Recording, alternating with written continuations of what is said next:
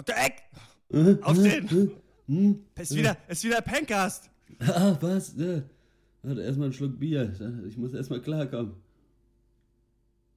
Mm. Ist das was? Ja. Na gut, fit und super gut drauf. Dr. Peng, Dr. Peng, Dr. Peng.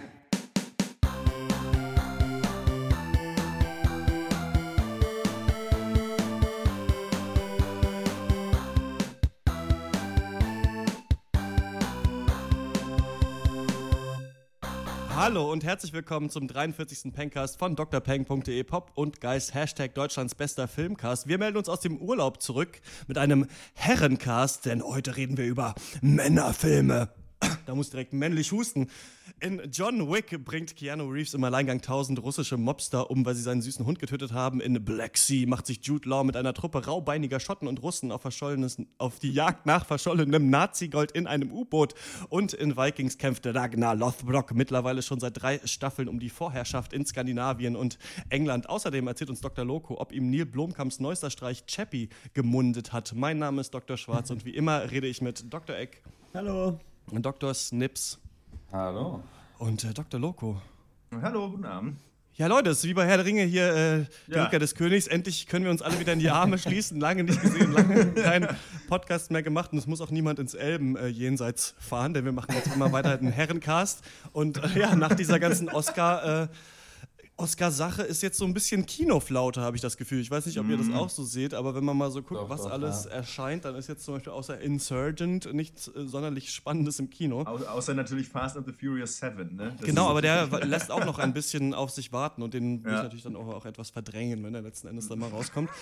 ähm, wobei die ja gar nicht so äh, immer irgendwie bekloppter und äh, doch unterhaltsamer geworden sein sollten. Habt ihr die gesehen, die letzten Fast and the Furious? Nee. Filme? Also ich habe den, ich hab Den, den, allerersten letzten, nur gesehen. ich habe den letzten nicht gesehen, aber davor alle tatsächlich über die Jahre. Einfach immer so nachts besoffen um drei auf RTL 2 oder so. Und äh, ja, jetzt kann ich, kann ich stolz sagen, es fehlt mir nur noch, fehlen mir nur noch zwei in meiner Sammlung.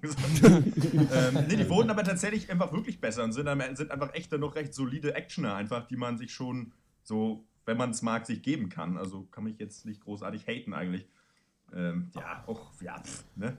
Eine andere, ich stehe nicht genug auf schnelle Karren, muss ich sagen, um mir diese Scheiße anzugucken. Ja, gut. Aber ich glaube, es geht nicht mehr so. Geht's noch Aber so viel im Autodiebstahl wie ob bei dir was im? Herrencast zu suchen hast, ne? Das ist natürlich die Frage. Ja, das stimmt natürlich. Ne, wie Da-? Sorry. Geht es da noch so viel im Autodiebstahl? Weil vorher war das ja so ein bisschen Need for Speed Underground-mäßig mit Ja. viel Getune und dann wurde es mehr so Action, ne? Ich weiß, es ist schon. Ja, ich meine, Action war vorher auch schon, aber ja, ich weiß, was du meinst. Stimmt schon, aber klar, Autos sind nach wie vor irgendwie involviert und am Ende muss schon irgendwie krass gefahren werden und am Ende, und irgendwie haben sie halt auch immer noch gemoddete Cars am Start und keine Ahnung, aus welchem Grund sie wieder irgendwie schnell fahren müssen. So, es ist einfach, wir brauchen Kohle, weil irgendwer hat sich mit irgendwem verscherzt beim Pokern in Rio. So, so, Ähm, die- Autos kommen, glaube ich, auch in der Expendables-Reihe vor, denn äh, Dr. Eck hat mir erzählt, dass Arnold Schwarzenegger ein Auto betritt, indem er die Tür rausreißt. Und da wären wir schon direkt in den Film-News drin, denn Sylvester Stallone hat angekündigt, dass er eine Expendables-Event-Serie für Fox drehen will. Da führt er dann auch selbst Regie und es soll auch eine neue Expendables-Truppe geben, die dann aus alten Action-Fernsehstars Stars besteht. Ich weiß gar nicht genau, wer da alles ähm, drin vorkommen soll dann, aber das äh, weiß er vielleicht auch noch gar nicht. Äh, ihr seid ja auch so ein bisschen als echte Kerle äh, auch Fans von Expendables, oder? Ja, die anderen Na, beiden. na will aber auf, äh, ja, Dr. Eck, sag auch mal was. Ich will nicht der einzige Action-Dully sein hier in der Runde. Das Ja, das war an sich eine super Sache. Der erste war richtig geil. Zweiter und dritter gingen auch noch so, weiß ich nicht, ob man das jetzt noch so weit irgendwie dann ausschlachten muss und dann ehrlich gesagt, wenn es dann an die Fernseh-Action-Stars geht, Ja. da bin ich dann so ein bisschen raus, weil die, ich die selber nicht so mitgenommen habe. Da kennt man ja auch noch Renegade und natürlich Chuck Norris, aber der ist ja auch schon im richtigen Film dabei. Renegade, Chuck Norris, stimmt, richtig. Aber weiß nicht, ob so vielleicht das A-Team nochmal, wer von denen noch lebt, vielleicht da. ja, Richard Dingsbums Ander Anderson, MacGyver, der könnte vielleicht da drin vorkommen. Ja. Ja. Äh, äh, warte mal, und dann. Ah, den, einen, den 6 Millionen Dollar Mann. Vielleicht der könnte da auch noch irgendwo sein. Ich glaube, da kommt tatsächlich übrigens ein Remake in die Kinos irgendwann von dieser alten Serie. Ähm, Geil. Die nächste äh, Filmnews ist, äh, dass ein Trailer jetzt raus ist zu dem Film Pixels. Wir haben uns den Trailer zusammen angeguckt und wir müssen einfach darüber reden, weil das, glaube ich, das beschissenste ist, was ich seit langem im Internet gesehen habe. Und zwar ist der, die Story von Pixels folgendes. Die Menschheit hat ja mal mit so einer Sonde ins Weltall alle möglichen Kulturgüter geschickt und scheinbar auch Videos von von Pac-Man und Donkey Kong und halt so Videospielen, also menschlicher Kultur quasi. Ich weiß nicht, ob das überhaupt schon stimmt, aber das ist die Prämisse des Films.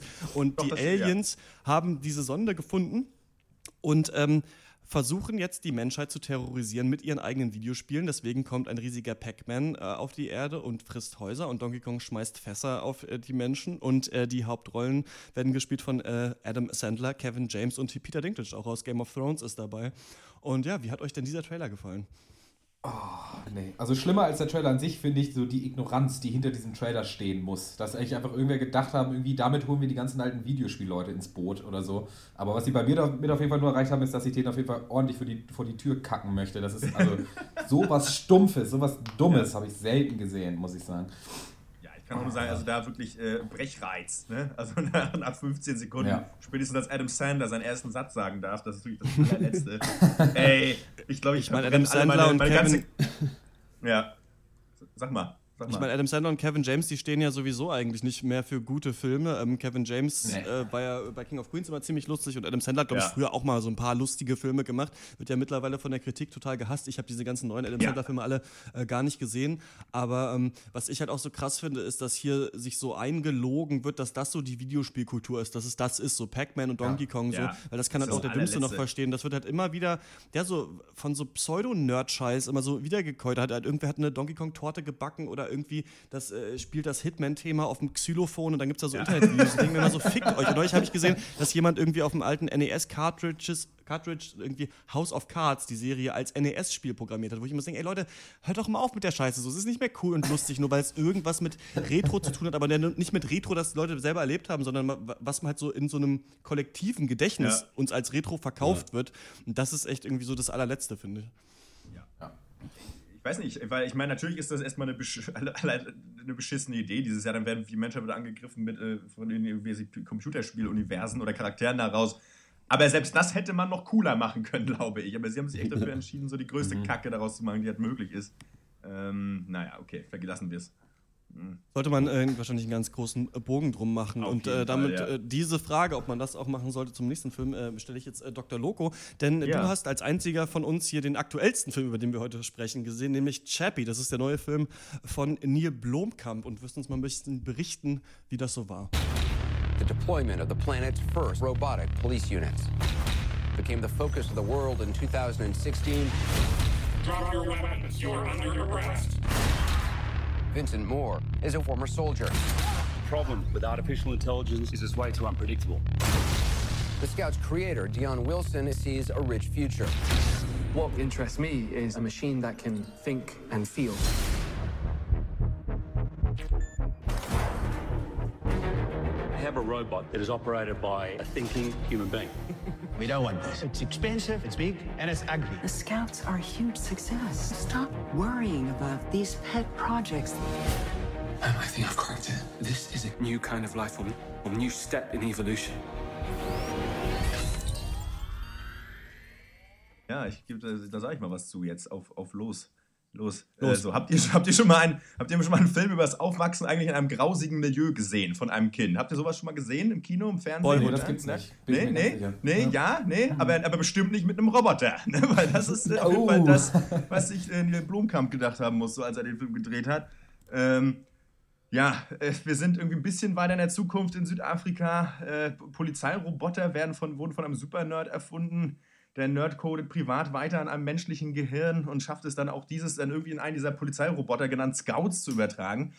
Ja, zu einem Überfluss jedoch wird er vorher in die Machenschaften von Die Antwort entwickelt. Ja, tatsächlich dem Die Antwort mit Jolandi Wisser, seinem äh, seiner Komplizin und gerät dann am Ende zwischen die Fronten von eben die Antwort, einem irgendwie random anderen wahnsinnig brutalen Gangsterboss äh, und dem Obervillain Wolverine, gespielt von Hugh Jackman. Äh, Wolverine arbeitet nämlich auch bei der Roboterfirma und versucht schon seit Jahren seinen eigenen Riesenkampfroboter, der aber von einem Menschen gesteuert wird, zu pitchen, äh, weil der menschliche Instinkt ist überlegen, aber halt ohne Erfolg. Äh, es kommt dann, also auch so dieses Klischee-Ding einfach, ne? so dieses, äh, ja egal, verlassen wir es. es kommt dann zu einer Verkettung von Ereignissen und am Ende sollen sich dann halt alle Schicksale so überschneiden Äh, hauptsächlich, also ne, bla bla bla, am Ende, es gibt einen riesen Showdown, wer hätte es gedacht, so, es kommt dann auch der Roboter, von dem wir dachten, wir sehen ihn nie, weil er nämlich nicht ne, äh, unterstützt wird bei den Pitches von der Firma oder der Polizei, kommt dann auch zum Einsatz, wer hätte es gedacht. Auf jeden Fall, äh, hauptsächlich geht es dann aber eben wirklich nur darum, dass wir diesem künstlichen Gehirn, das sich eben in diesem Scout befindet, beim Wachsen so, äh, zusehen, eben beim Größerwerden, aber eben in dieser fürchterlich gewalttätigen Umgebung. So. Und das ist halt bis manchmal ein bisschen witzig, meistens aber auch einfach irgendwie echt stumpf und uninspiriert. Ähm, es hagelt dazu noch Plotholes, größten echt naturwissenschaftlichen Sprühstuhl und am Ende ist der Film dann aber auch zum Glück irgendwann zu Ende. Ähm, Na, immerhin. Ne? Ja, vor, der Film sieht vor allem echt großartig aus. Mhm. Ähm, aber ist insgesamt halt ein typisches Blumenkampfwerk. So, ne? Also, was intelligenter sein will als ein klassischer Actionfilm, ist aber am Ende nur geringfügig ist und dadurch zwischenzeitlich auch echt gut Längen hat, so, weil der Plot eben nicht clever genug ist. Und dann wartest du eben darauf, dass es einfach wieder knallt. Und ähm, es, weil eben sonst, ja, ist, ist es einfach zu dünn. So, ja, das soweit von mir zu Schappi, ne? Das ist ja so ein bisschen dann diesmal so diese Blomkamp-Formel. Also Blomkamp hat der District 9 gemacht, da geht es ja so ein bisschen mhm. quasi um die Migrationsthematik, aber dann auf die Zukunft bezogen. Also Aliens sind hier angekommen, werden in so einer Slum-Siedlung angesiedelt, dürfen nicht zurück nach Hause quasi. Also was ja quasi heute dieses ja. Migrationsding ist.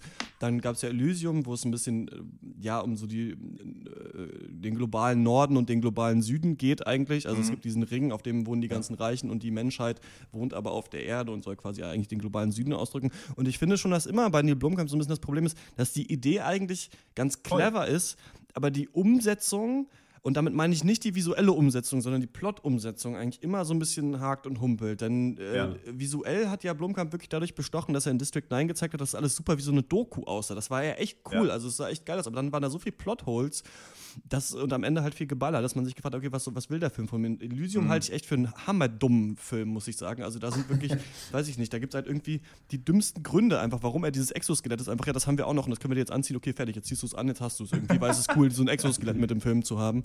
Und, ähm, Hört sich auch immer geil an. Scheint sich, ja, scheint ja hier bei Chappie irgendwie so ein bisschen runtergebrochen zu sein auf so eine persönlichere Geschichte oder sowas. Also es geht nicht mehr um die mhm. ganze Welt, sondern es geht um so einen aufwachsenden Roboter und das ist so die Hauptprämisse des Films. Das ist schon die Hauptprämisse des Films eigentlich, ja. Aber das könnte es halt den Roboter auch ersetzen durch ein kleines Kind, was irgendwie in den Slums von Südafrika aufwächst. Beziehungsweise wir sind nicht mal wirklich in Slums, sondern einfach in der Lagerhalle, wo halt eben die Antwort rumhängt oder rumhängen und äh, da halt abgammeln und ihre, ihre nächsten Coups planen, weil sie halt irgendwie noch äh, halt zusehen müssen, Kohle ranzukriegen für so einen anderen Gangsterboss. Da, da ist so eine Geldübergabe halt geplatzt und naja, deswegen kommt es überhaupt dazu, dass sie dann an diesen Roboter rankommen, weil sie eben diesen Nerd überfallen müssen, weil sie denken, dass sie über den halt irgendwie möglichst viel Kohle irgendwie pressen können. Das, das ist halt, ja. Was mich interessiert, hm? sind es alle drei von die Antwort oder nur äh, Yolandi Fisser und Ninja? Oder ist DJ nee, Hightech auch dabei? Nee, nur die DJ beiden. Hightech, DJ Hightech ist nicht mit dabei, es sind nur die beiden. Aber ihre Musik äh, bringen sie auch mit, möchte ich auch nochmal ja. sagen. Ne? Nee, weil das hätte mich gewundert, weil der ist wirklich immer alles andere als fotogen. Der, der ja, aber die Antwort auch nicht. Guck dir den Film an. Mit seinen, aber, nee, also Wie sind die genau. denn wie ist denn deren hm? Musik eingebunden im Film? Singen die die selber oder ist es so Hintergrund-Soundtrack? Nein, nein, das ist schon im Hintergrund. Bei irgendwelchen coolen Szenen kommt dann einfach.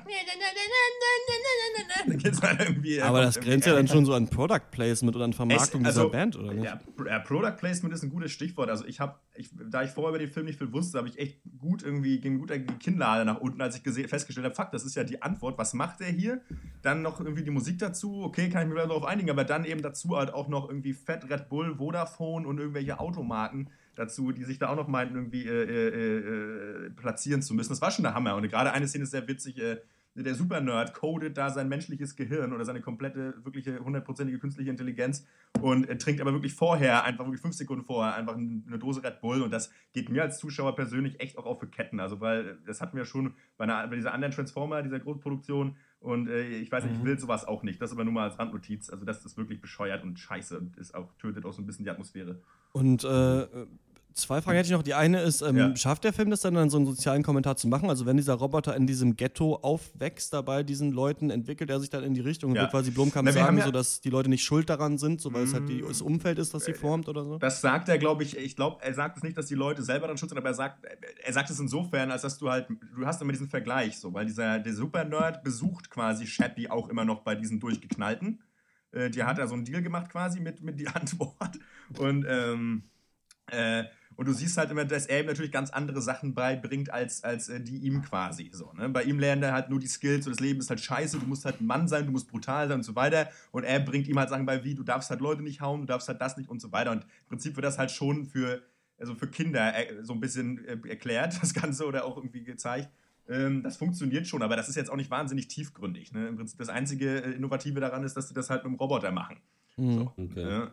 Und insofern Und- gelingt mir das schon ein Kommentar, das schon, aber wenn du dir dann halt das Kinopublikum äh, anguckst, 90% davon lachen dann halt über die lustigen Szenen, wenn dann der Roboter irgendwie seine Knarre schief hält und weil ihm das die Antwort so gezeigt hat und er dann so Leute ausraubt. So, das finden dann Leute halt witzig. Ich weiß nicht, ob sie wirklich verstehen, was da eigentlich, worum es ja nicht wirklich geht. Weil ich dann diese Szene zum Beispiel nicht witzig fand, sondern äh, gut, ich war dann halt vorwiegend angepisst, dass die Leute so dumm sind, aber ja, gut, äh, aber ihr versteht, was ich meine. So, es ist, äh, der macht Ja. das, ja. bringt da schon so einen Ko Kommentar, aber ja, slightly, so ein bisschen, ne? Das ist halt drin, aber ja. Am Ende verflacht es eben doch zu sehr auf äh, pures Unterhaltungskino. Das muss ich einfach sagen. Und das ist ja auch das, Unterhält es denn wenigstens? Es klingt nämlich ein bisschen langweilig. ja, mich, nee, also ich fand's echt äh, langweilig. Also ich, mich hat das überhaupt nicht überzeugt. Auch der Showdown nicht. Und äh, von mir gibt es dafür auch für, für intelligente Menschen noch keine Empfehlung. Also das ist, ähm, ähm, das sage Aber ich wenn mal so ganz. Neil, Neil Blomkamp wieder nicht geschafft hat, eine potenziell smarte Idee irgendwie zu trennen von einem stumpfen Actionfilm, dann stellt mir sich auf jeden Fall die Frage, wie viel Chance man dem dann jetzt noch geben muss. Weil dann scheint er echt ein ziemliches One-Trick-Pony zu sein, der halt irgendwas in die Also- Zukunft legt, aber dann trotzdem keinen guten Film damit macht irgendwie. Na, ich glaube aber, dass äh, die wahrscheinlich trotzdem laufen. Also, ähm, Ja. Also ich, ich weiß nicht, ich habe das ich hab den Film in Schwerin geguckt, Freitagabend. Gut, kann ja sein, dass es in Schwerin, gut, in Schwerin ist auch nicht viel los, weiß ich ja, aber ich meine, das Kino war voll, ne? Also, das war Dr. voll Loco. Marktforschungsinstitut, also in Schwerin, freitagsabend, war das Kino ja. voll besucht. Hat auf jeden Fall beschissene Kritiken bekommen, ne? Und ich weiß jetzt nicht, wie viele Ja. Leute das halt ihren Freunden dann empfehlen würden. Normalerweise, also am Anfang gehen ja viele Leute in viele, alle möglichen Filme eigentlich rein und dann ist es ja so, wenn die Ja. Filme auch noch gut sind, ziehen die mehr oder wenn halt ein Mega-Hype ist, wie bei Fifty Shades of Grey oder so. Ähm, Die Prämisse klang schon echt ein bisschen komisch bei äh, Chappie, fand ich an sich, aber muss man sich echt fragen, der macht ja diesen neuen Alien-Film dann. Bei Alien geht es natürlich viel um Stimmung auch, das kann natürlich sein, aber halt auch so um Horror. Ja. Ich weiß nicht, das hat Blomkamp ja noch nicht so richtig gemacht, also ob er, ob er das gut drauf haben wird. Er Ja. da ja vielleicht dann auch äh, ver vernünftige Unterstützung, was Plot angeht, bekommt. Ja Wo er ja die meisten Defizite zu haben scheint. Und wenn er da dann jemanden Vernünftiges an seine Seite kriegt, der ihm da quasi die Plotholes quasi Ja. rausnimmt, dann kann es ja vielleicht Ja. auch mal was richtig Geiles werden. Das kann echt sein. So eine Randfrage wäre noch, wie der Soundtrack war, weil der war ja von Hans Zimmer und das Ja. finde ich interessant. Weil zum Beispiel Hans Zimmer, den hat man immer von diesen Nolan-Filmen noch so im Hinterkopf, aber der hat ja auch zum Beispiel den Soundtrack zu ähm, König der Löwen gemacht. Also deswegen, das ist einfach Stimmt. krass, der krasseste Typ irgendwie. Deswegen würde ich mich mal, Ja. mich mal interessieren, wie der so reinpasst in diese die Antwortwelt irgendwie. Also ich, ich muss sagen, ich habe den nicht mehr so krass gut in Erinnerung. Mhm. Also ich erinnere vor allem mal einfach, einfach neben halt äh, äh, original die Antwort-Tracks, ja, eben schon so den Hans Zimmer-Bombast. Aber durchaus geschmackvoll, eben passend zu ein bisschen, zu, also zu diesem Thema so Zukunft, äh, also Ghetto und so weiter. Also es war schon, für mich war es geschmackvoll. Also es war schon gut gemacht. Obwohl natürlich manchmal Hans Zimmer äh, äh, Soundtracks so ein bisschen was von Werbefilmen äh, immer haben, finde Ja. ich. ähm, aber äh, hat gepasst. Also äh, ja, Hans Zimmer, ne? Ist Okay. eine solide Nummer, ne? Solider Export, ne? Aus Deutschland, Ja, ne? stimmt. Ist er ja. Unser Export Export. Er hat noch ein paar. Exportschlager, hat er noch in Hollywood. nee, genau. Also würdest du den nicht empfehlen, den Film? Nee, nee, wirklich. Also, ab- nee, nee, äh, nee. Das ist nämlich ganz schön. Können, sind, so sind wir jetzt drum rumgekommen, den gucken zu müssen, weil wir uns allen schon schwante, dass es, äh, dass es nicht der beste Film sein wird. Und da wir im Urlaub waren, haben wir dich mal vorgeschickt, den zu gucken Ja. und für uns äh, Ja. zu rezensieren. Danke dafür, Dr. Loco. Dafür bist du uns gut genug. Ja, ja, ja, ja. ja. Die Gut. Speerspitze des Pankers. Gut genug äh, war vielen als Action-Highlight diesen Jahres, des äh, Anfangs des Jahres auch äh, John Wick. Excuse me. How much for the car? She's not for sale. You have good day, sir. Daisy.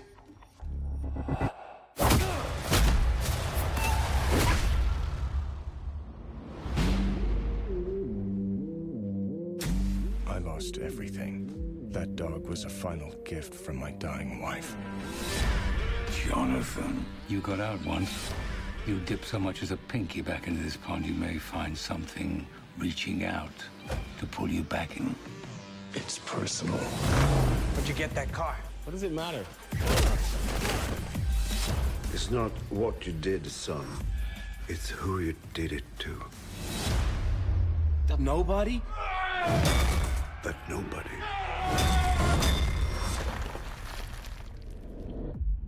Is John. John Wick ist der beste Mafia-Auftragsmörder, den die Welt je gesehen hat, bis er seine Frau kennenlernt und äh, das dunkle Business hinter sich lässt. Fünf Jahre später jedoch stirbt seine Frau an einer Krankheit. Kurz nach ihrem Tod erreicht John Wick ein Paket mit einem kleinen Hund. Das letzte Geschenk seiner Frau an ihn. Hier tritt der äh, verzogene russische Mafiasohn Josef auf den Plan, der John Wick zufällig an einer Tankstelle trifft äh, und ihm sein Auto abkaufen will. Nachdem John Wick verneint, bricht Josef äh, mit seinen Handlangern bei ihm ein, klaut das Auto und tötet den Hund. Grund genug für John Wick, blutige Rache zu schwören. Doch äh, Josefs Vater, der Mafiaboss Vigo und äh, zufällig auch Wicks alter Arbeitgeber, bekommt Wind von der Sache und trommelt eine regelrechte Armee zusammen, um seinen Sohn vor der Rache John Wicks zu schützen. Und äh, dann gibt es ein großes Blutbad und dann ist der Film vorbei. Was haltet ihr denn von John Wick? Du hast John Wick immer so komisch gesagt, ne? Das habe ich mir ausgedacht. Das habe ich mir ganz alleine ausgedacht. Ich mach's vielleicht erstmal kurz. Also, äh, Veni Vidi John Wicky, ne, ist ja mein Stichwort erstmal. äh, ist auf jeden Fall so ein solider Actioner, finde ich, la Shoot'em Up, der vielleicht aber manchmal ein bisschen Ja. zu, sehr stümperhaft versucht, so cool zu sein wie seine Vorbilder. Ähm, erstmal von mir. Ja, ich hatte auch das Gefühl, also ich, äh, John Wick ähm, scheint so ein bisschen, weiß nicht, ob es eine Persiflage darauf ist, aber doch eigentlich ein Genre zu sein oder zu bedienen, das mich an sich gar nicht so doll interessiert. Und das ist frühe 2000er Actionfilme. Und was man dem Film aber wirklich zugute halten muss, finde ich, sind die Action-Szenen. Denn da haben, hat man sich endlich mal komplett von Shaky Cam und so verabschiedet, sondern man Ja. sieht, dass Keanu Reeves tatsächlich diese Moves drauf hat. Also was er da bei Matrix äh, damals gelernt hat und immer wieder dann vielleicht auch versucht hat, irgendwo anders wieder unterzubringen. Genau das kann er hier umsetzen. Die Action-Szenen, finde ich, sind eigentlich fantastisch. Es ist richtig cool, wie er in den Raum reingeht und du richtig siehst, wie er jeden Ganoven einzeln ausschaltet. Und du siehst hinten schon den nächsten, der sich an ihm ranschleicht, aber den sieht er natürlich auch und äh, schießt ihn dann ab und so weiter. Und das hat eine, ein ganz cooles Pacing, ein ganz cooles Set-Design, finde ich. Also das, das hat so einen richtigen Flow einfach. Das hat mir, da jetzt habe ich schon drei Anglizismen in einem Satz äh, untergebracht, das ist doch auch was. ähm, und äh, das hat mir, das hat mir sehr gut gefallen. Mein Problem an John Wick ist aber, was du auch gerade so ein bisschen gesagt hast, Dr. Lo Dr. Loco, dass ich finde, hier hat man eben das Template genommen und gesagt, okay, so machen wir es jetzt mal wieder. Wir machen mal wieder so einen richtigen Actionfilm, der einfach gerade ausgeht. Aber ich finde, dass man das den Schauspielern nicht wirklich abkauft, eigentlich, dieses Setting. Also auch Keanu Reeves ist jetzt der krasseste Boss und vor allem aber dem, der diesen Gangsterboss spielt, den Vater da von, von ähm, Ja. Theon Greyjoy, das Joseph. ist nämlich der Schauspieler, der äh, Joseph spielt, äh, aus Game of Thrones bekannt. Ich fand, dass das so ein bisschen drangeklatscht war, dass John Wick super krass ist. Also das habe ich nur so halb abgekauft, obwohl ich es dann natürlich auch später auch gesehen habe. Ja, also ich würde da auf jeden Fall auch ganz klar trennen zwischen einmal der Action in dem Film und halt dem Film als Ganzem, als Story. Äh, so, weil mit der Action, da gibt es echt wenig sich zu beschweren. Also die ist echt wunderschön tatsächlich und gut gemacht und äh, schlüssig, ganz im Gegensatz zu der Story. Also das ist hier der ganz alte Hut, Mann verliert alles, rastet aus mal wieder. Und da auch, weiß ich nicht, mir ein bisschen zu sehr an den Haaren herbeigezogen, ehrlich gesagt. So nur weil irgendein Mafiasohn da so äh, gespoilt ist, so dass er dann von mir aus soll er da einbrechen und das Auto klauen, aber warum er diesen Hund dann da tötet und dann deswegen, das ist mir alles ein bisschen zu sehr an den Haaren irgendwie herbeigezogen. Ja. Ja, Ja. erstmal. Ähm, Was- es ist was- auf jeden Fall simpel, würde ich auch sagen. Aber was mir eigentlich so ein bisschen imponiert hat, ist auch, dass sich der Film schon auch unmissverständlich als so stumpfes B-Movie aufbaut, schon auch in der ersten halben Stunde. Und das auch irgendwie nicht versucht zu verheimlichen oder so vorzutäuschen, wie zum Beispiel bei, was The Equalizer für mich zu einem schlechten Film gemacht hat, dass da halt noch eine Moralfrage mit reingebaut wird.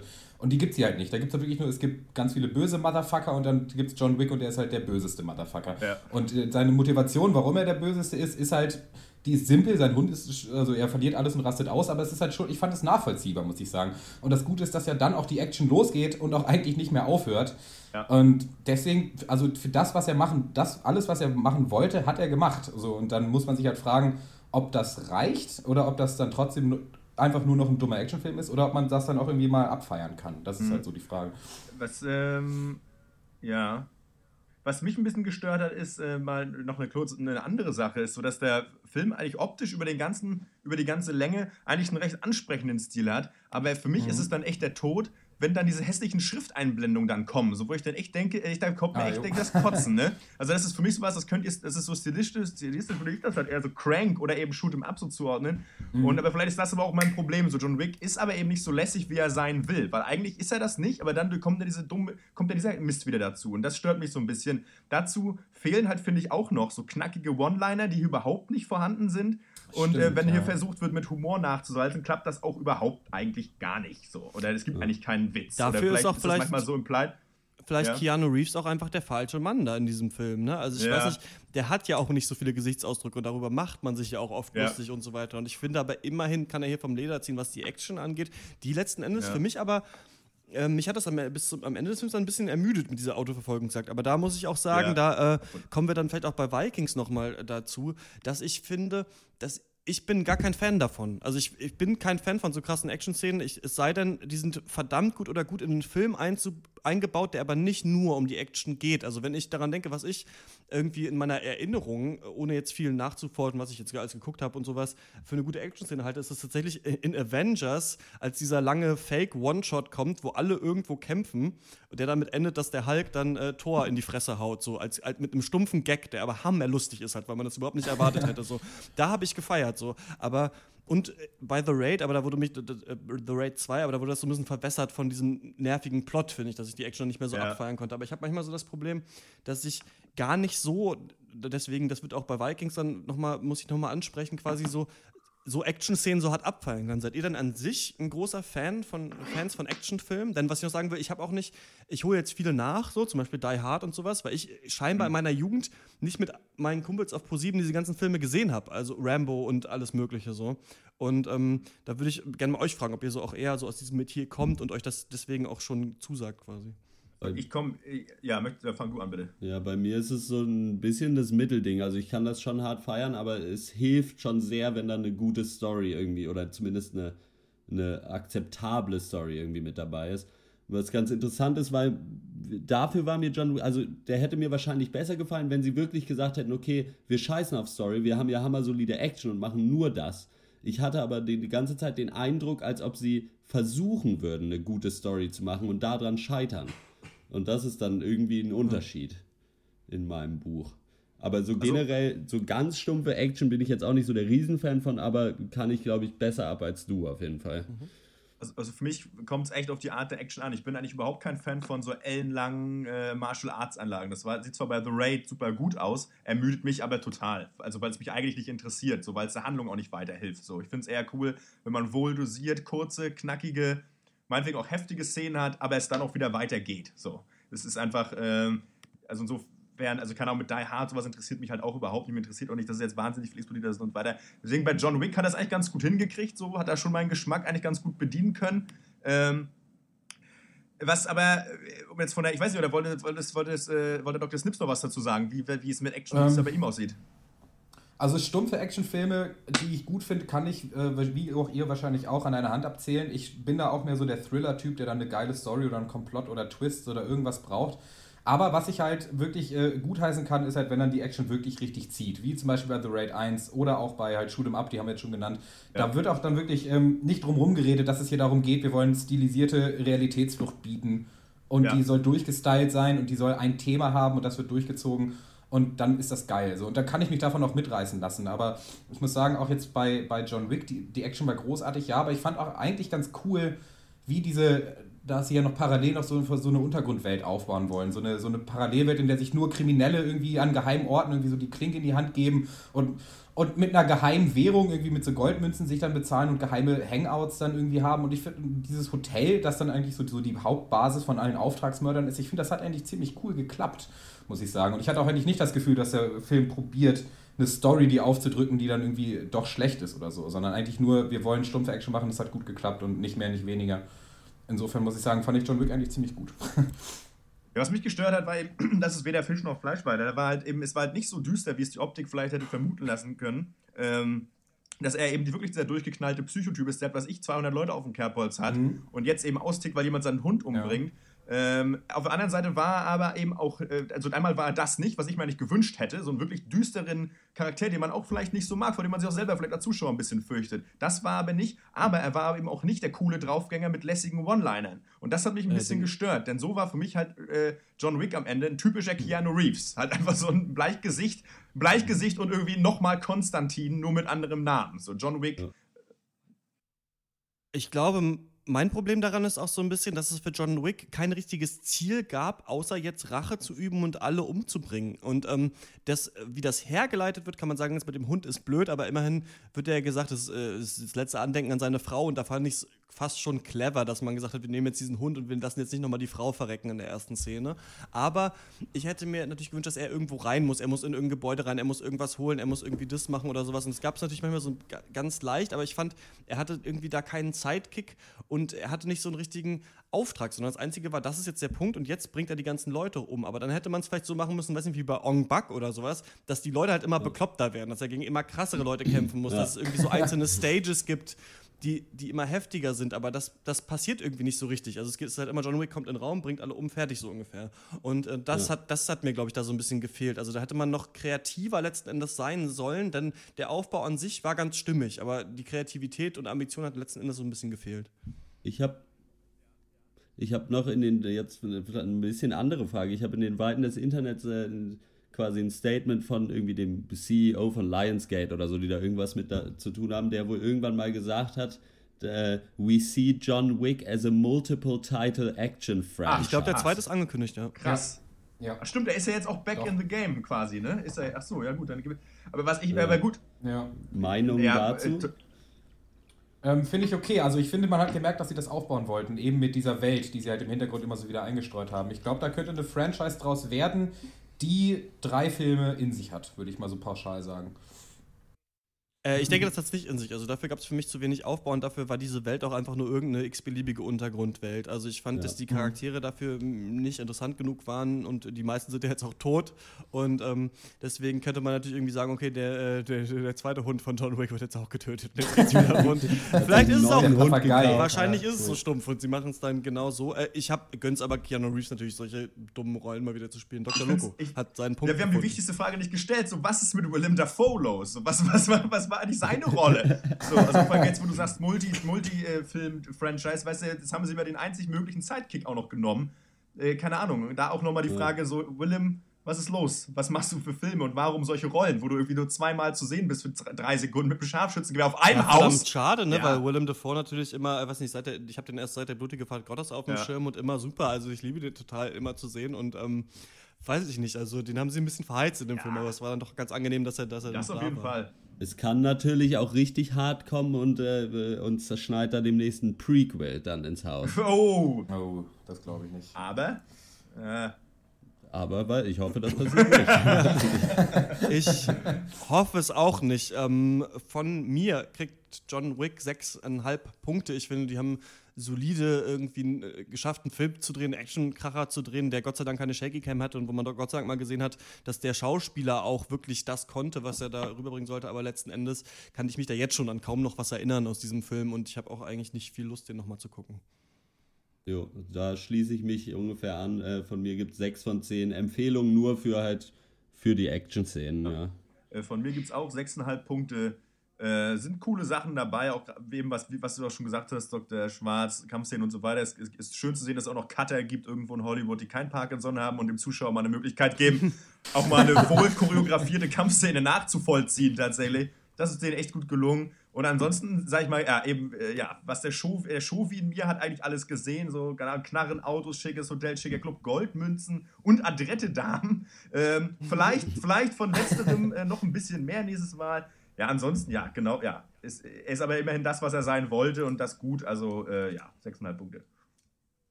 Ja, das ist auch meine Meinung. Also er erreicht alles, was er erreichen will. Und äh, gut, das ist vielleicht auch nicht besonders schwer. Äh, von mir gibt es sieben von zehn, muss ich sagen. Ich finde auch im Gegensatz zu euch vielleicht, dass Keanu Reeves den Film wirklich gut getragen hat. Ich fand ihn eigentlich echt mühelos cool und hatte Spaß dabei, ihm zuzugucken. Okay.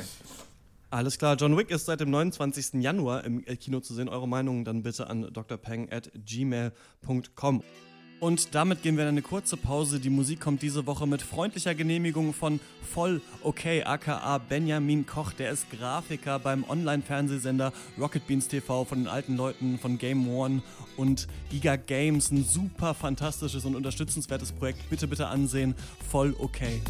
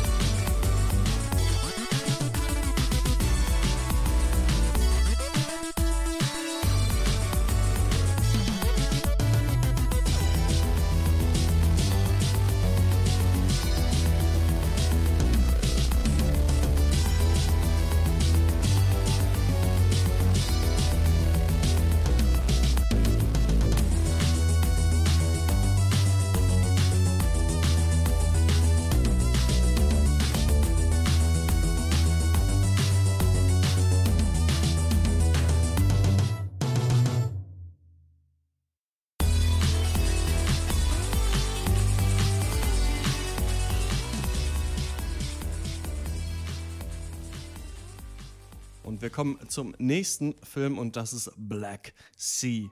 I've been working on submarines for nearly 30 years. I lost my family to this job. We've got to let you go. All of you. I don't have to take this. I know ways to get money. I need you, Robinson. Needs a man like you. Last year, I went out to the Black Sea. We found something.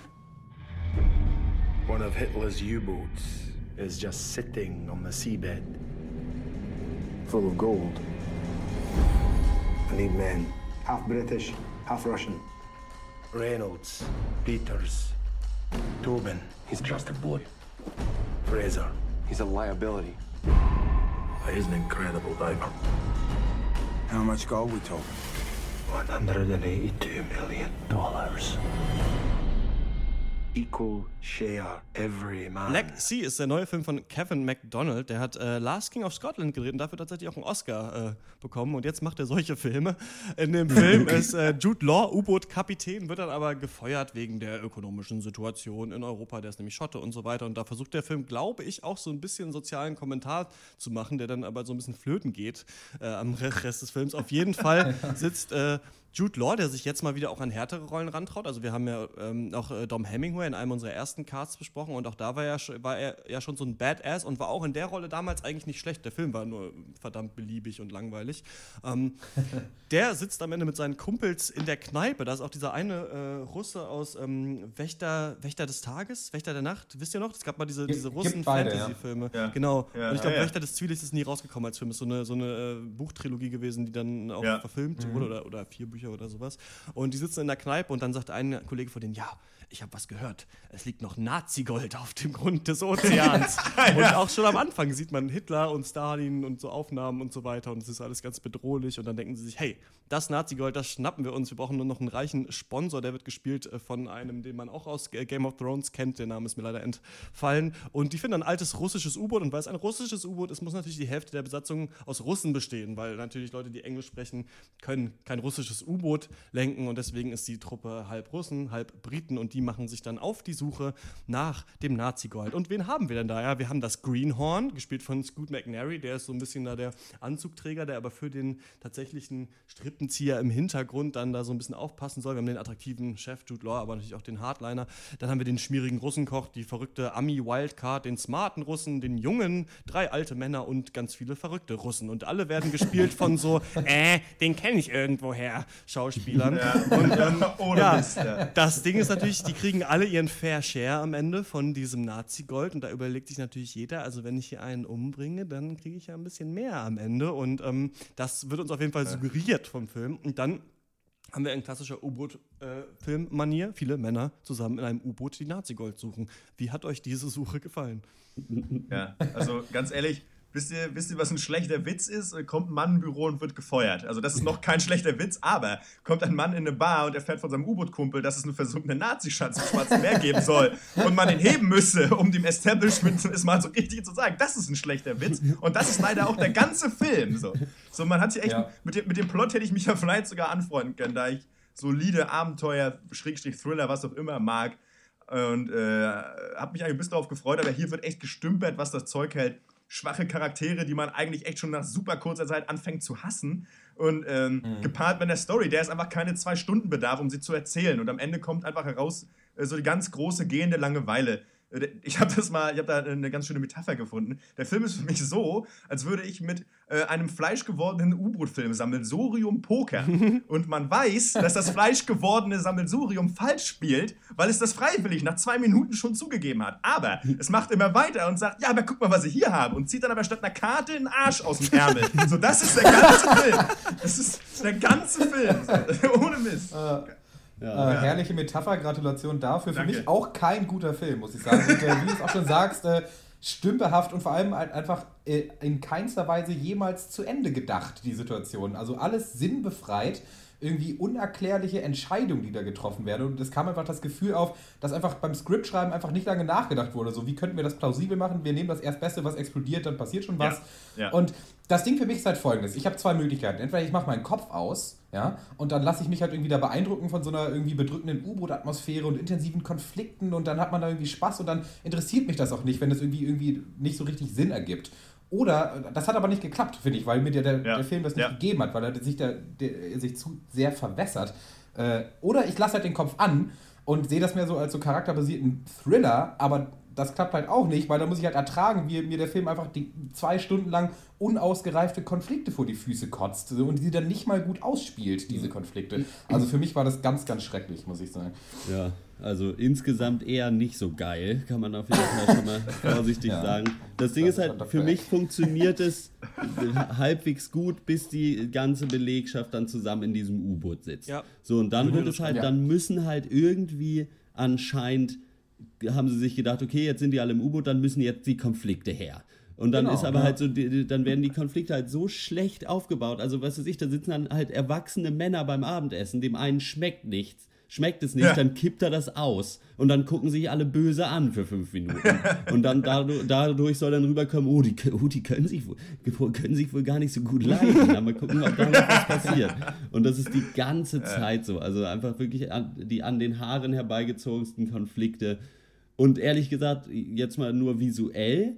Äh, fand ich auch, dass diese U-Boot-Stimmung, äh, also so eng und bedrückend, wie das da wahrscheinlich ist, auch nicht ja. so richtig rüberkam für nee. mich also nee, also wenn man das vergleicht mit wirklich dem U-Boot-Klassiker schlechthin, das Boot zum Beispiel, weil das ist wirklich halt auch ein riesiger Film. Es ist jetzt auch eigentlich lächerlich, jetzt hier äh, Black Sea damit zu vergleichen. Aber ich finde, es kommt überhaupt nicht rüber. Es ist halt wirklich, als wenn die, die, die, die Schauspieler, finde ich, könnten auch in einem Wald stehen, so dass irgendwie, also für mich kam ja. das auch wirklich nicht rüber, dieses bedrückende Null.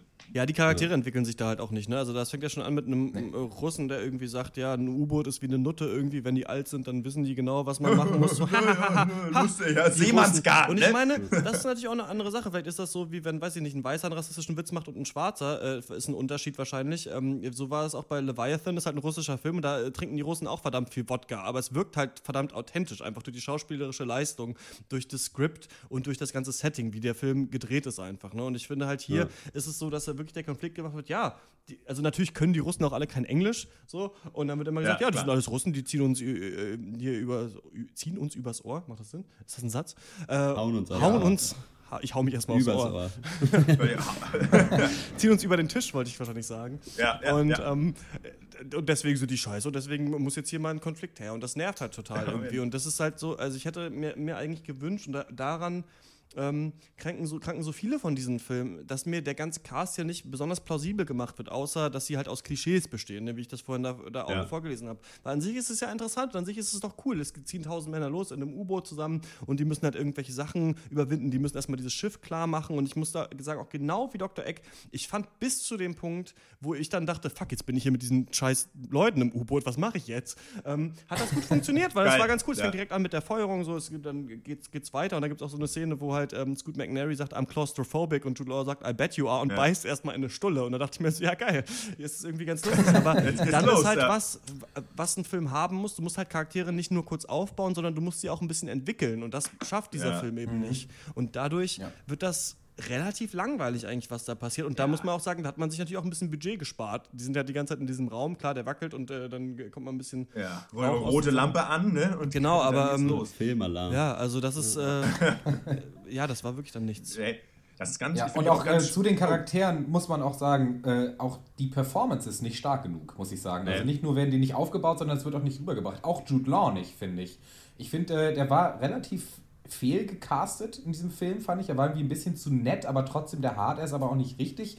Und halt sein Akzent, der ist, also mit viel Liebe kann man den als international bezeichnen. Also der ist ja wirklich alles von schottisch bis russisch, bis hin nach Marokko hat er, glaube ich, geübt. Also absolute Scheiße, muss ich sagen. Und da, dann nuschelt dir auch eine Frikadelle ans Ohr, also als gäbe es keinen Morgen mehr. Fand ich echt kacke, muss ich sagen. Ja. Und, äh, und allein, also dass auch wirklich nicht zu Ende gedacht wird, nicht nur die Konflikte, sondern auch so diese so Storylines wie diese äh, dieser Sozialkritik-Angle, so der kleine Arbeiter gegen den Ja. übermächtigen Konzern, das wird immer wieder eingestreut, aber das ist doch so unausgereift, das wird nie zu Ende geführt. Das würde ich auch irgendwie. gerne mal ansprechen, weil er sagt, der, der hat ja die, schöne, die bekannteste Äh. Line aus dem Film, Now the shit is fighting back. Er hat gesagt, so, die haben uns runtergespielt, Ja. die Scheiße im Klo, jetzt kämpft die Scheiße zurück. Aber wer kämpft denn gegen wen? Die holen sich jetzt Geld einfach. das eben. äh, macht dem Establishment Ja, gar nichts. genau. Also es hat doch damit überhaupt nichts zu tun. Ja. Also das ich, an sich ja interessant und an sich Das ist im Prinzip totale böse Onkels irgendwie Ideologie. Das so einfach so ohne Grund. So, ich habe mein ganzes Leben lang über falsche Entscheidungen getroffen. Ja, aber die sind ja schuld. So, weißt du, dann werd doch nicht U-Boot-Fahrer, du dummer Arsch. Weißt du, wenn, du mit deiner,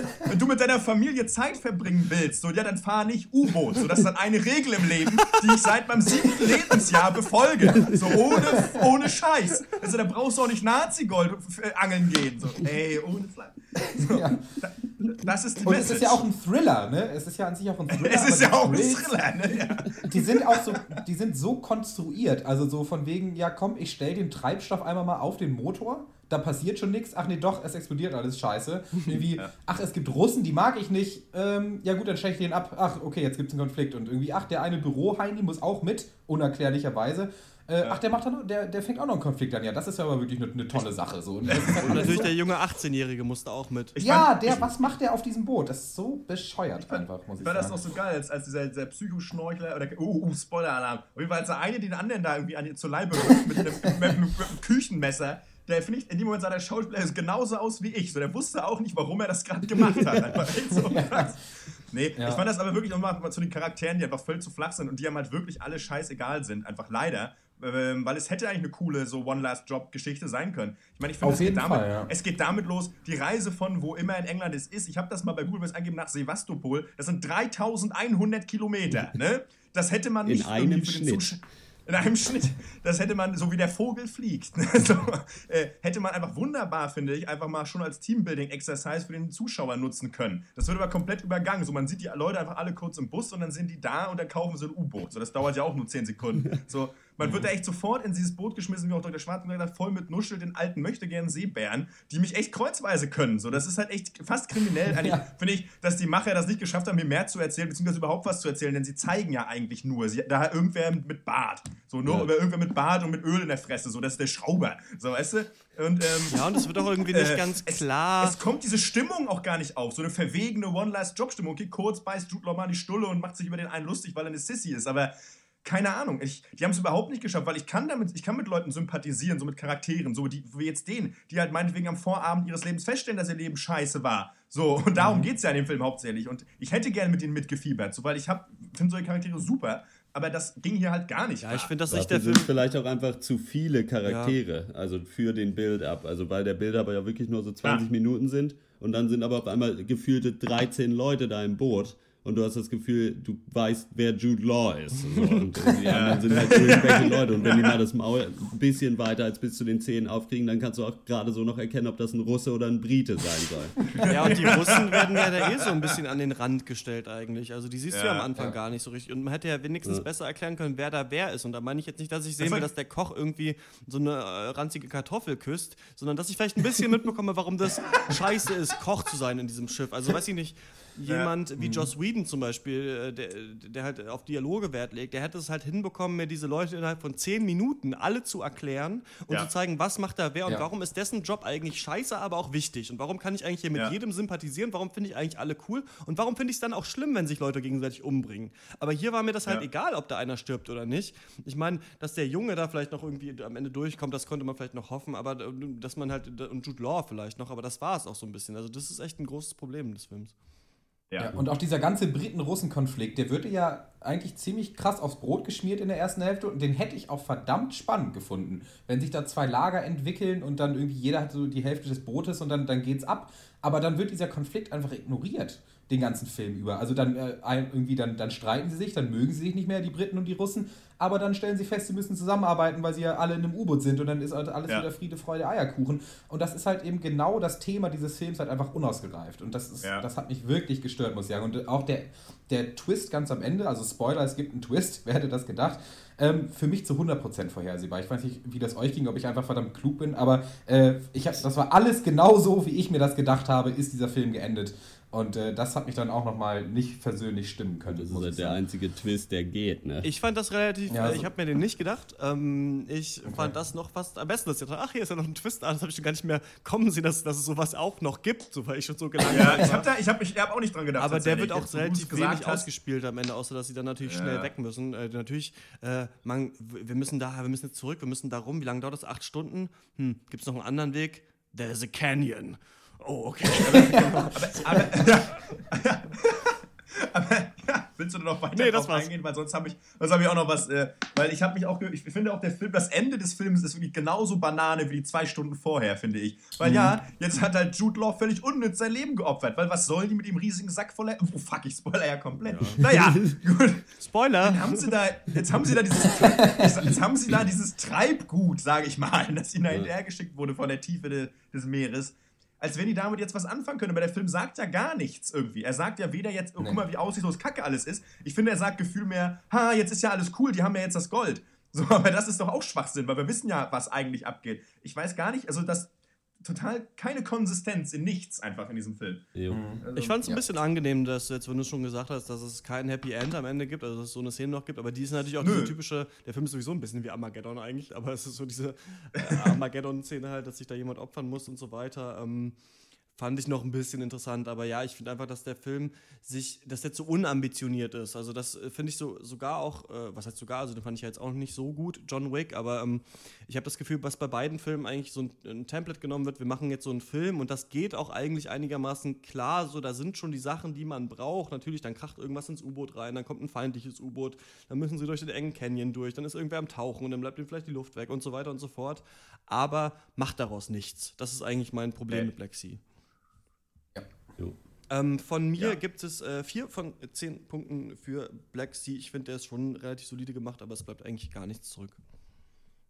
Von mir auch vier von zehn, muss ich sagen. Selbe Bewertung. Wir haben jetzt ziemlich viel abgehatet. Es vergab ein paar äh, gute Faktoren auch, muss ich sagen. Also ich fand die Kameraführung wirklich nicht schlecht und auch die Geräuschkulisse im U-Boot fand ich ziemlich effektiv, wenn sie sie denn zugelassen haben. Denn es kam natürlich auch noch richtig beschissene so Musik aus der Konserve zwischendurch, die dann auch keiner Die war sehr hätte. belanglos, ja.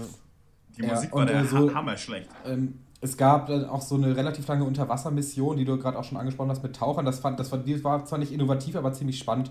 Insgesamt aber viel zu wenig, viel zu uninspiriert, viel zu billig. Vier von zehn. Ja, Was, also von hier- mir gibt es drei von zehn. Ich war durchgängig eigentlich hauptsächlich nicht mal gelangweilt, sondern tatsächlich genervt einfach von dem Film. Mhm. Insofern würde ich das niemandem mit gutem Gewissen empfehlen können. Ich, also ihr, teilt, verteilt ja auch nicht Punkte. Also, weiß ich, keine Ahnung, für mich gibt es da echt einen Punkt. Ich fand die Charaktere echt katastrophal einfach und diese ganzen aufgebauschten Konflikte, die keine echten waren oder ist einfach, nee, also ich, nee, war nix, gar nichts für mich. Ich fand es echt ganz, ganz furchtbar. Und wie viele Punkte gibt's? Ein. Achso, das habe ich gar nicht gehört. Ja. Achso, sorry. Ja, dann, äh, ich bin auch so ein Seebär, man hört, versteht mich nicht so ja, gut. Ja, und dein Schottisch ist manchmal auch, driftet auch manchmal ins marokkanische Deutsch ab. Äh, man kann das manchmal gar nicht, ich glaube, ich noch so ein bisschen, genau bisschen Hack, verstehen. Das äh, Problem mit unterschiedlichen Sprachen wird in der folgenden Serie, finde ich, eigentlich sehr gut gelöst. Und äh, die heißt Vikings. You force me up again. You're seeking answers. But I have no answers. Only truth. Stones and bones. Raise I see a river. Two shores. Three sides. I see life. Splitting. Joining. Struggling.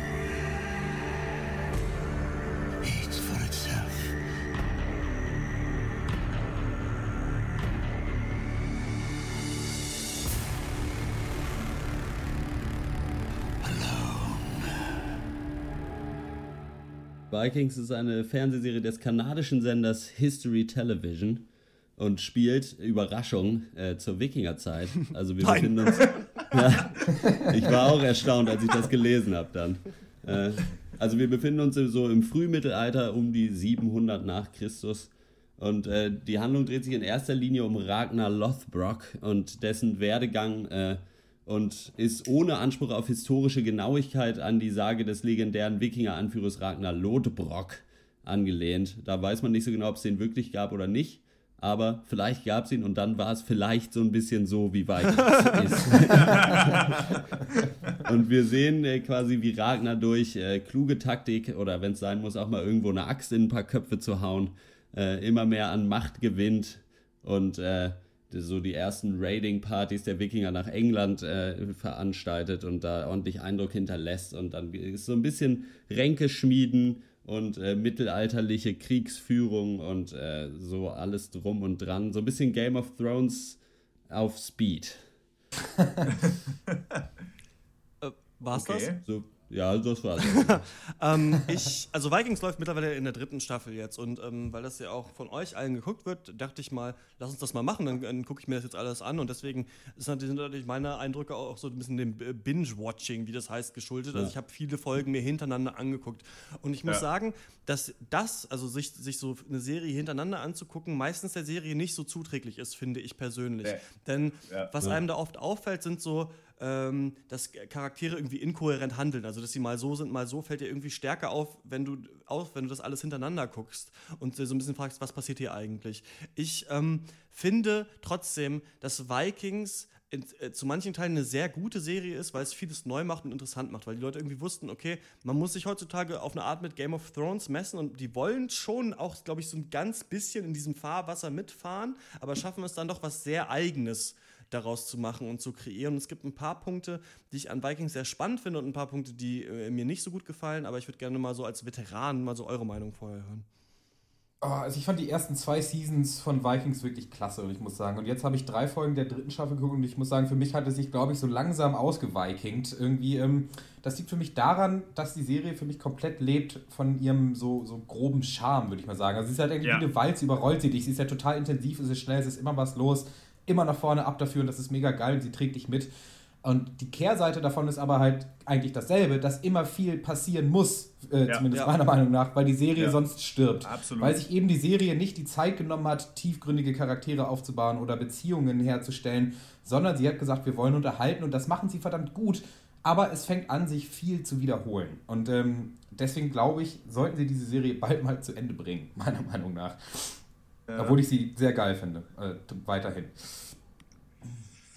Mir geht es aber ähnlich. Also ich hatte jetzt auch schon die ersten Gedanken äh, in der Richtung, also die jetzt auch Dr. Ge geäußert hatte, irgendwie, äh, ja, brauche ich das jetzt noch? Ähm, weil ich habe nicht das Gefühl, es sei denn, ich werde vom Gegenteil überzeugt, dass hier noch was kommt, was ich nicht schon in den ersten beiden Staffeln gesehen hätte. Ne? Ja. Und ähm, ja, das ist ein großes Problem. Und äh, ja, weiß ich nicht. Das, ja, können, schwierig für die Zukunft. Was ich an Vikings mag, ist einmal Ragnar Lothbrok. Ich finde, der ist ein verdammt spannender Hauptcharakter für eine Serie. Mhm. Weil das Ding ist, was bei Ragnar so cool ist, der ist halt einerseits so super hart und so ein Haut drauf Typ, aber andererseits ist er immer wie so eine Schlange. Der grinst eigentlich die ganze Zeit und ja. irgendwie weißt du, der führt immer was im Schilde und der überlegt sich nicht nur, äh, der, der, der ist nicht so auf seine niedersten Instinkte reduzierbar, wie viele andere Actionhelden oder wie man denkt, dass die Wikinger es sind, sondern das Coole, was Vikings ja macht, ist zu zeigen, diese Leute sind roh, diese Leute sind heftig und die bringen auch einfach Unschuldige Entschuldigung, aber hier kann auch geplant werden. Und Ragnar überlegt sich halt immer so, was kann ich eigentlich für mein Volk hier noch rausholen? Was kann ich eigentlich machen? Und was ist jetzt der klügste Move? Der nächste, soll ich diesen Typ jetzt ja, umbringen ja. oder ist es besser, einen Pakt zu schmieden? Das finde ich, dass zum ja. Beispiel. Und auch wie er das auch immer hinkriegt, auch, gerade auch diese Verbindung dann zusammen mit, äh, dann wieder das zusammenführt, dann auch diese Spiritualität, religiöse Geschichte, weil er weiß, dass er das auch immer mitbringen muss bei seinen Entscheidungen sozusagen, dass er dann immer noch ankommt mit, oh ja, Odin findet das auch toll. Das finde ich, gelingt ihm super. Wie du halt schon gesagt hast, er, er, ist halt, er ist halt eigentlich sau intelligent. So, genau, das, und das, das, das Coole eigentlich, was diese Intelligenz sagt, ist so Weltoffenheit. Und das normalerweise ja. ist Weltoffenheit immer nur so naiven Charakteren zu eigen, die nicht so mhm. richtig wissen. Ja. So. Und das Coole ist, dass bei Ragnar und auch dem äh, König Eckbert, den es seit der zweiten Staffel gibt, dass die beide so ja. diese Linie fahren. Also eigentlich geht es ja darum, dass die Wikinger die raiden, also die rauben die Engländer aus, weil Ragnar Lothbrok hat in der ersten Staffel herausfindet quasi, wie man nach England segeln kann. Und das ist ja am Anfang so ein Konflikt, ob sie es machen dürfen und so weiter. Und dann wird, wird er halt da auch der Jarl und ähm, kann das dann machen. Und dann gibt es halt Könige, mit denen gibt es Krieg. Und dann gibt es andere, die sagen, hey, also vor allem diesen äh, König Eckbert, ey, warte mal, du hast was im Sinn, ich habe was im Sinn, vielleicht können wir uns zusammentun und hier was Besseres draus machen. Und das finde ich ziemlich cool. Das Problem, oder was Vikings hat, ist, wie Dr. Snips gesagt hat, dass die Serie so schnell vorangeht. Das ist natürlich super. Und das ist wirklich was, was, wenn du Game of ja. Thrones geguckt hast, wo halt manche Leute noch immer noch nicht übers Meer ja. gesegelt sind. In der, in der ja. Zeit sind die Wikinger schon 25 Mal in der gleichen Folge hin und her gesegelt. Das Gute ist eigentlich, finde ich, dass es ja so, dass Ragnar hintergangen wird am Ende der zweiten Staffel äh, oder am Ende der ersten Staffel. Und die erste ja. Folge der zweiten Staffel, wo du denkst, das ist jetzt der Riesenkonflikt, wird aufgeklärt, dann gehen sie zurück, vier Jahre später, sein Sohn ist erwachsen und dann geht's wieder los. Und dafür liebe ich die Serie. Also ich finde es richtig ja. geil, ja. dass du so das Gefühl hast, hier passiert was. Das Problem ist aber, da immer was passieren muss, ändern Charaktere, finde ich, dauernd so ihre Loyalität zu Ragnar oder ändern sie vermeintlich. Und deswegen gibt es ganz mhm. wenige Charaktere, die überhaupt nur ein bisschen interessant sind. Und was mein Problem ist, ich hätte mir gewünscht, dass es so eine Wikinger-Gruppe von so sechs oder sieben Männern gibt, wo ich jeden kenne und wo es einfach Bock macht, wenn Ragnar mit denen loszieht. Und das haben sie so ein bisschen versäumt, das aufzubauen, finde ich. Denn die wichtigsten Wikinger, die es gibt, sind eigentlich Lagatha, Floki und Rollo. Rollo ist der Bruder äh, von Ragnar. Floki ist so ein bisschen Wildkatz, ist der verrückte Ingenieur, der aber gleichzeitig halt äh, so ein bisschen spiritueller ist als die anderen. Und Lagatha war mal seine Frau und ist halt einfach eine Frau, die Wikinger ist und ist deswegen einfach ein interessanter Charakter, weil die sich natürlich in dieser Männerwelt behaupten muss.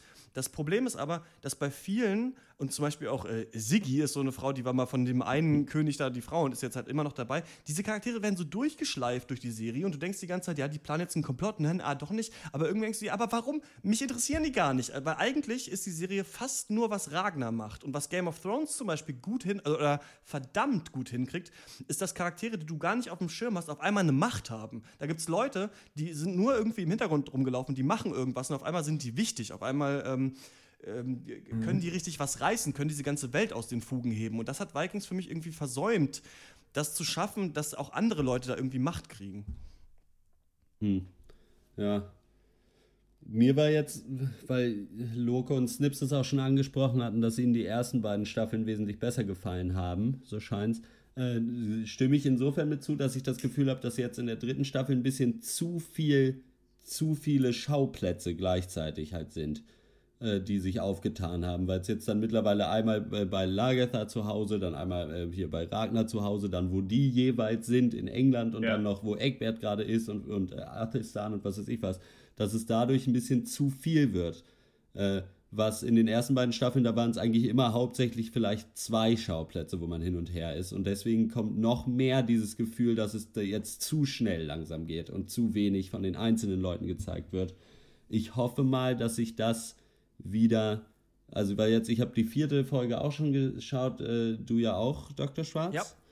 Weil da bahnt sich ja jetzt so ein bisschen an, dass die Leute alle wieder so zusammenfinden und äh, wieder zurück sind von ihren einzelnen Exkursionen quasi.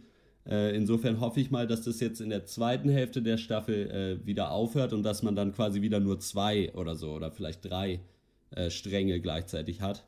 Obwohl ich es auch eigentlich immer noch äh, gut genug auf jeden Fall finde, um mir das weiter anzugucken.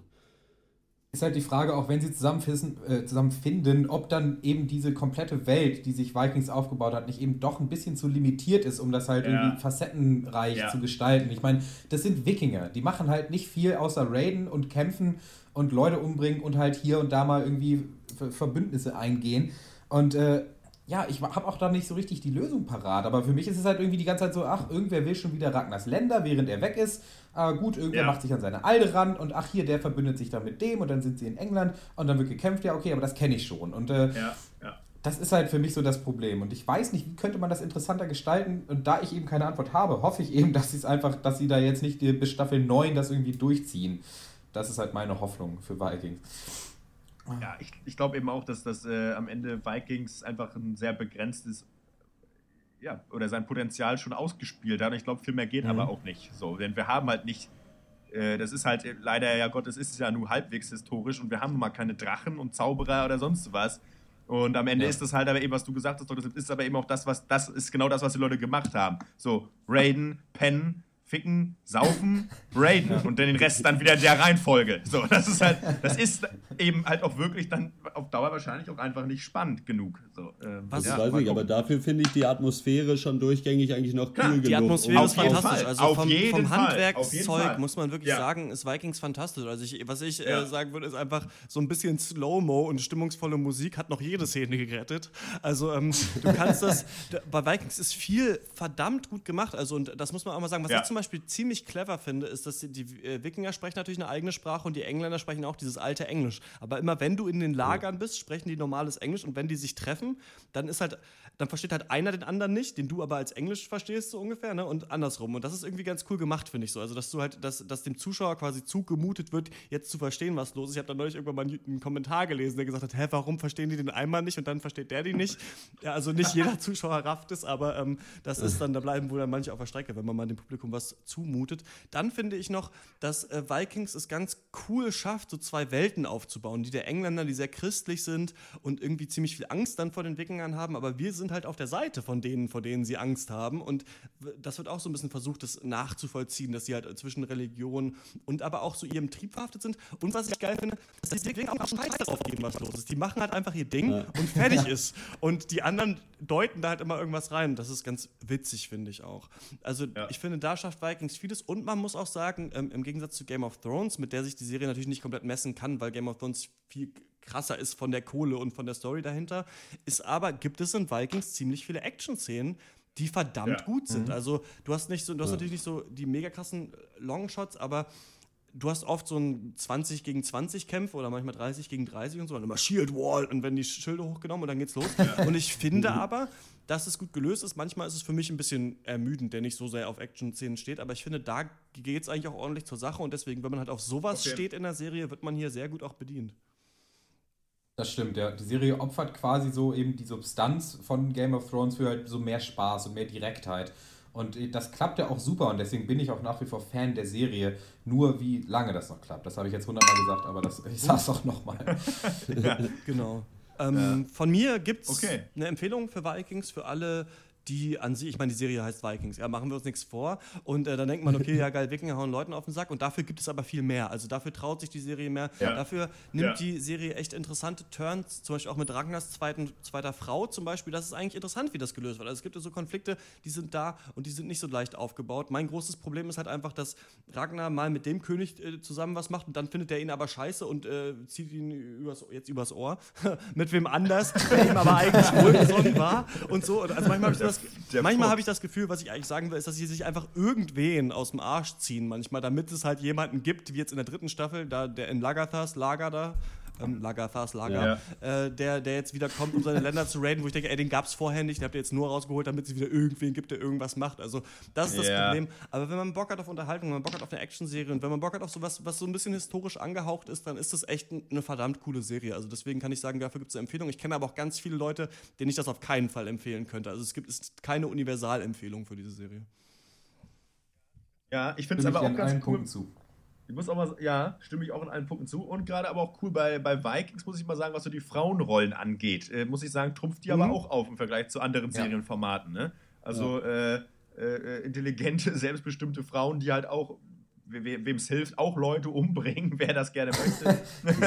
ähm, äh, wer da drauf steht. Nee, aber äh, das finde ich auch nochmal ein großes Plus bei Vikings auf jeden Fall. Aber hat natürlich auch mit der Kultur der Wikinger zu tun, die eben nicht, die halt schon ein bisschen noch anders war im Vergleich äh, zu äh, anderen äh, äh, zu der Zeit, so was jetzt die Rolle der Frau anging in der Gesellschaft. Jo, das ist auf jeden Fall richtig. Also von mir auch eine fette Empfehlung. Äh, ja, ja mir auch. Eigentlich, also ich gucke ja eh nicht so viele Serien wirklich regelmäßig. Äh, Vikings ist eine davon, die ich mir wirklich jede Woche die Folge angucke und äh, auch immer, es ist auch immer ein langes Jahr, finde ich, zwischen März oder wann die Staffel immer vorbei ist bis zum nächsten Februar. äh, nee, auf jeden ja. Fall gucken. Dann äh, kommen wir. Ähm, Boom. Wolltest du was sagen? Du hast ein bisschen gestockt. Nee. Nein, wolltest nee. du nicht. Dann kommen wir zur Abschlussrunde, was uns äh, sonst noch popkulturell bewegt hat. Und ich mache mal den Anfang. Ich habe äh, endlich, weiß nicht, ob man endlich sagen kann, ähm, mal Annie Hall geguckt. Wir haben viel unterschiedliche Sachen auch geguckt, oh. natürlich zusammen. Wir waren ja ähm, äh, alle drei Dr. Eck und Dr. Snips im Urlaub, haben auch Turtles gesehen, war super scheiße, haben John Wick gesehen, war ganz cool, haben The Loft gesehen, da kommst du gleich noch dazu und äh, auch Days and Confused, weiß nicht, ob einer von euch das auch noch ansprechen will, aber ähm, das ist auch ein sehr cooler Film von Richard Linklater und ich habe aber mal auf der Rückreise dann Annie Hall geguckt. Ist ein Film, der äh, den Woody Allen in den 70ern in New York ist und so, so ein bisschen die Liebe seines Lebens trifft und der hat mich nicht komplett überzeugt, aber muss, glaube ich, auch in der Zeit gewesen sein. Aber es ist schon relativ interessant, wie auch heute diese Berliner Hipster-Thematik da so ein bisschen aufgegriffen wird, weil Woody Allen in dem Film schon der prätentiöseste Spasti ist, den man sich überhaupt vorstellen kann, aber die ganze Zeit erzählt, wie prätentiös und blöde andere Leute sind. Also er ist in, diese, in der Kinoschlange und hinter ihm redet über irgendwer über Filme von Godard oder so und äh, sagt, dass die da super toll sind, dass die Message war da so interessant und blau und er macht sich über den lustig, aber selber kann er eigentlich überhaupt gar nichts leisten und ist eigentlich der größte Idiot und versucht auch seine Freundin eben Annie Hall immer so in Richtung so einer Coolheit zu bewegen und es klappt nicht.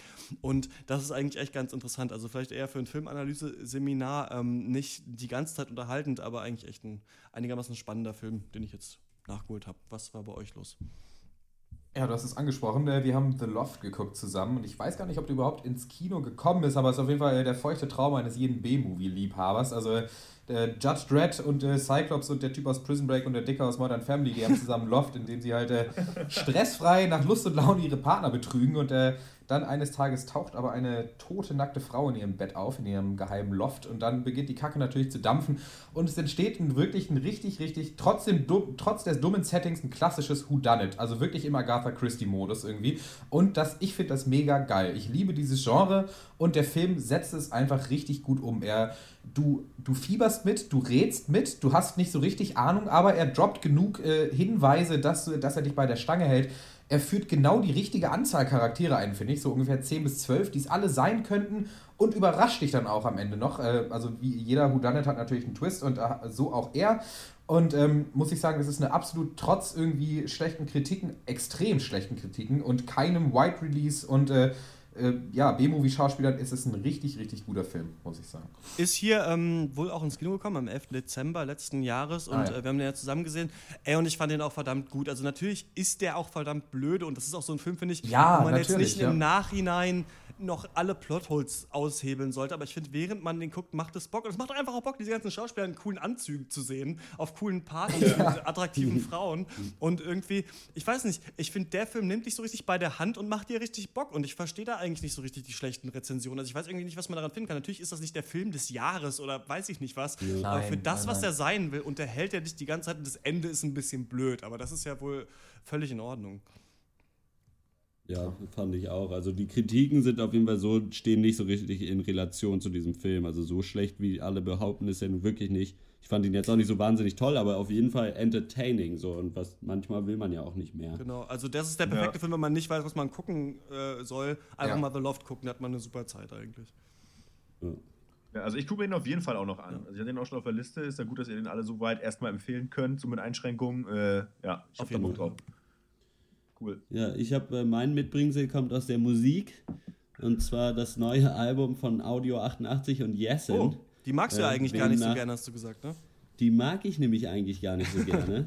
Aber jetzt am 13. März oder 15. oder so rausgekommen, normaler Samt, äh, ist halt schon nicht für jeden was auf jeden Fall. Also wir befinden uns hier so im Boom-Bap, Deutsch-Rap, irgendwie relativ so Battle-Rap-mäßig angehaucht.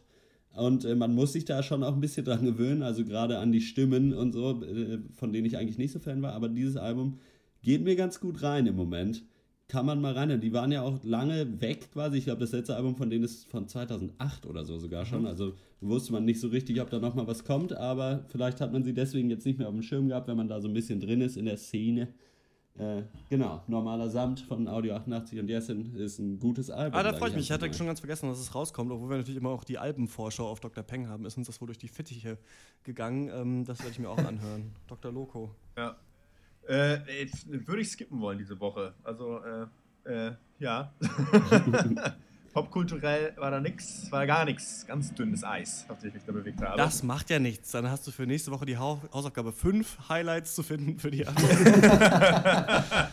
ist gar kein Problem, das ist gar kein Problem. Ja, ich habe ja diese Woche eigentlich vier Sachen gehabt, aber jetzt kann ich die nächste Woche dann einem, einem Abwasch.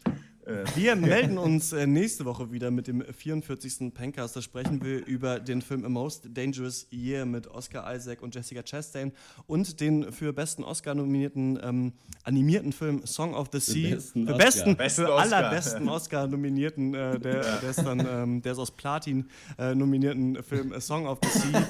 Und äh, die, die neue, der ist aus Nazi-Gold geformt. Und äh, die neue Serie The Last Man on Earth. Wenn ihr Meinung zum Podcast habt oder coole Bands, die hier mal ähm, gespielt werden sollen oder selber in einer coolen Band seid, die hier mal gerne spielen soll, dann schreibt uns eine Mail an drpeng at gmail.com. Damit sind wir raus. Bis zur nächsten Woche. jawohl. Bis dann, Ciao. tschüss.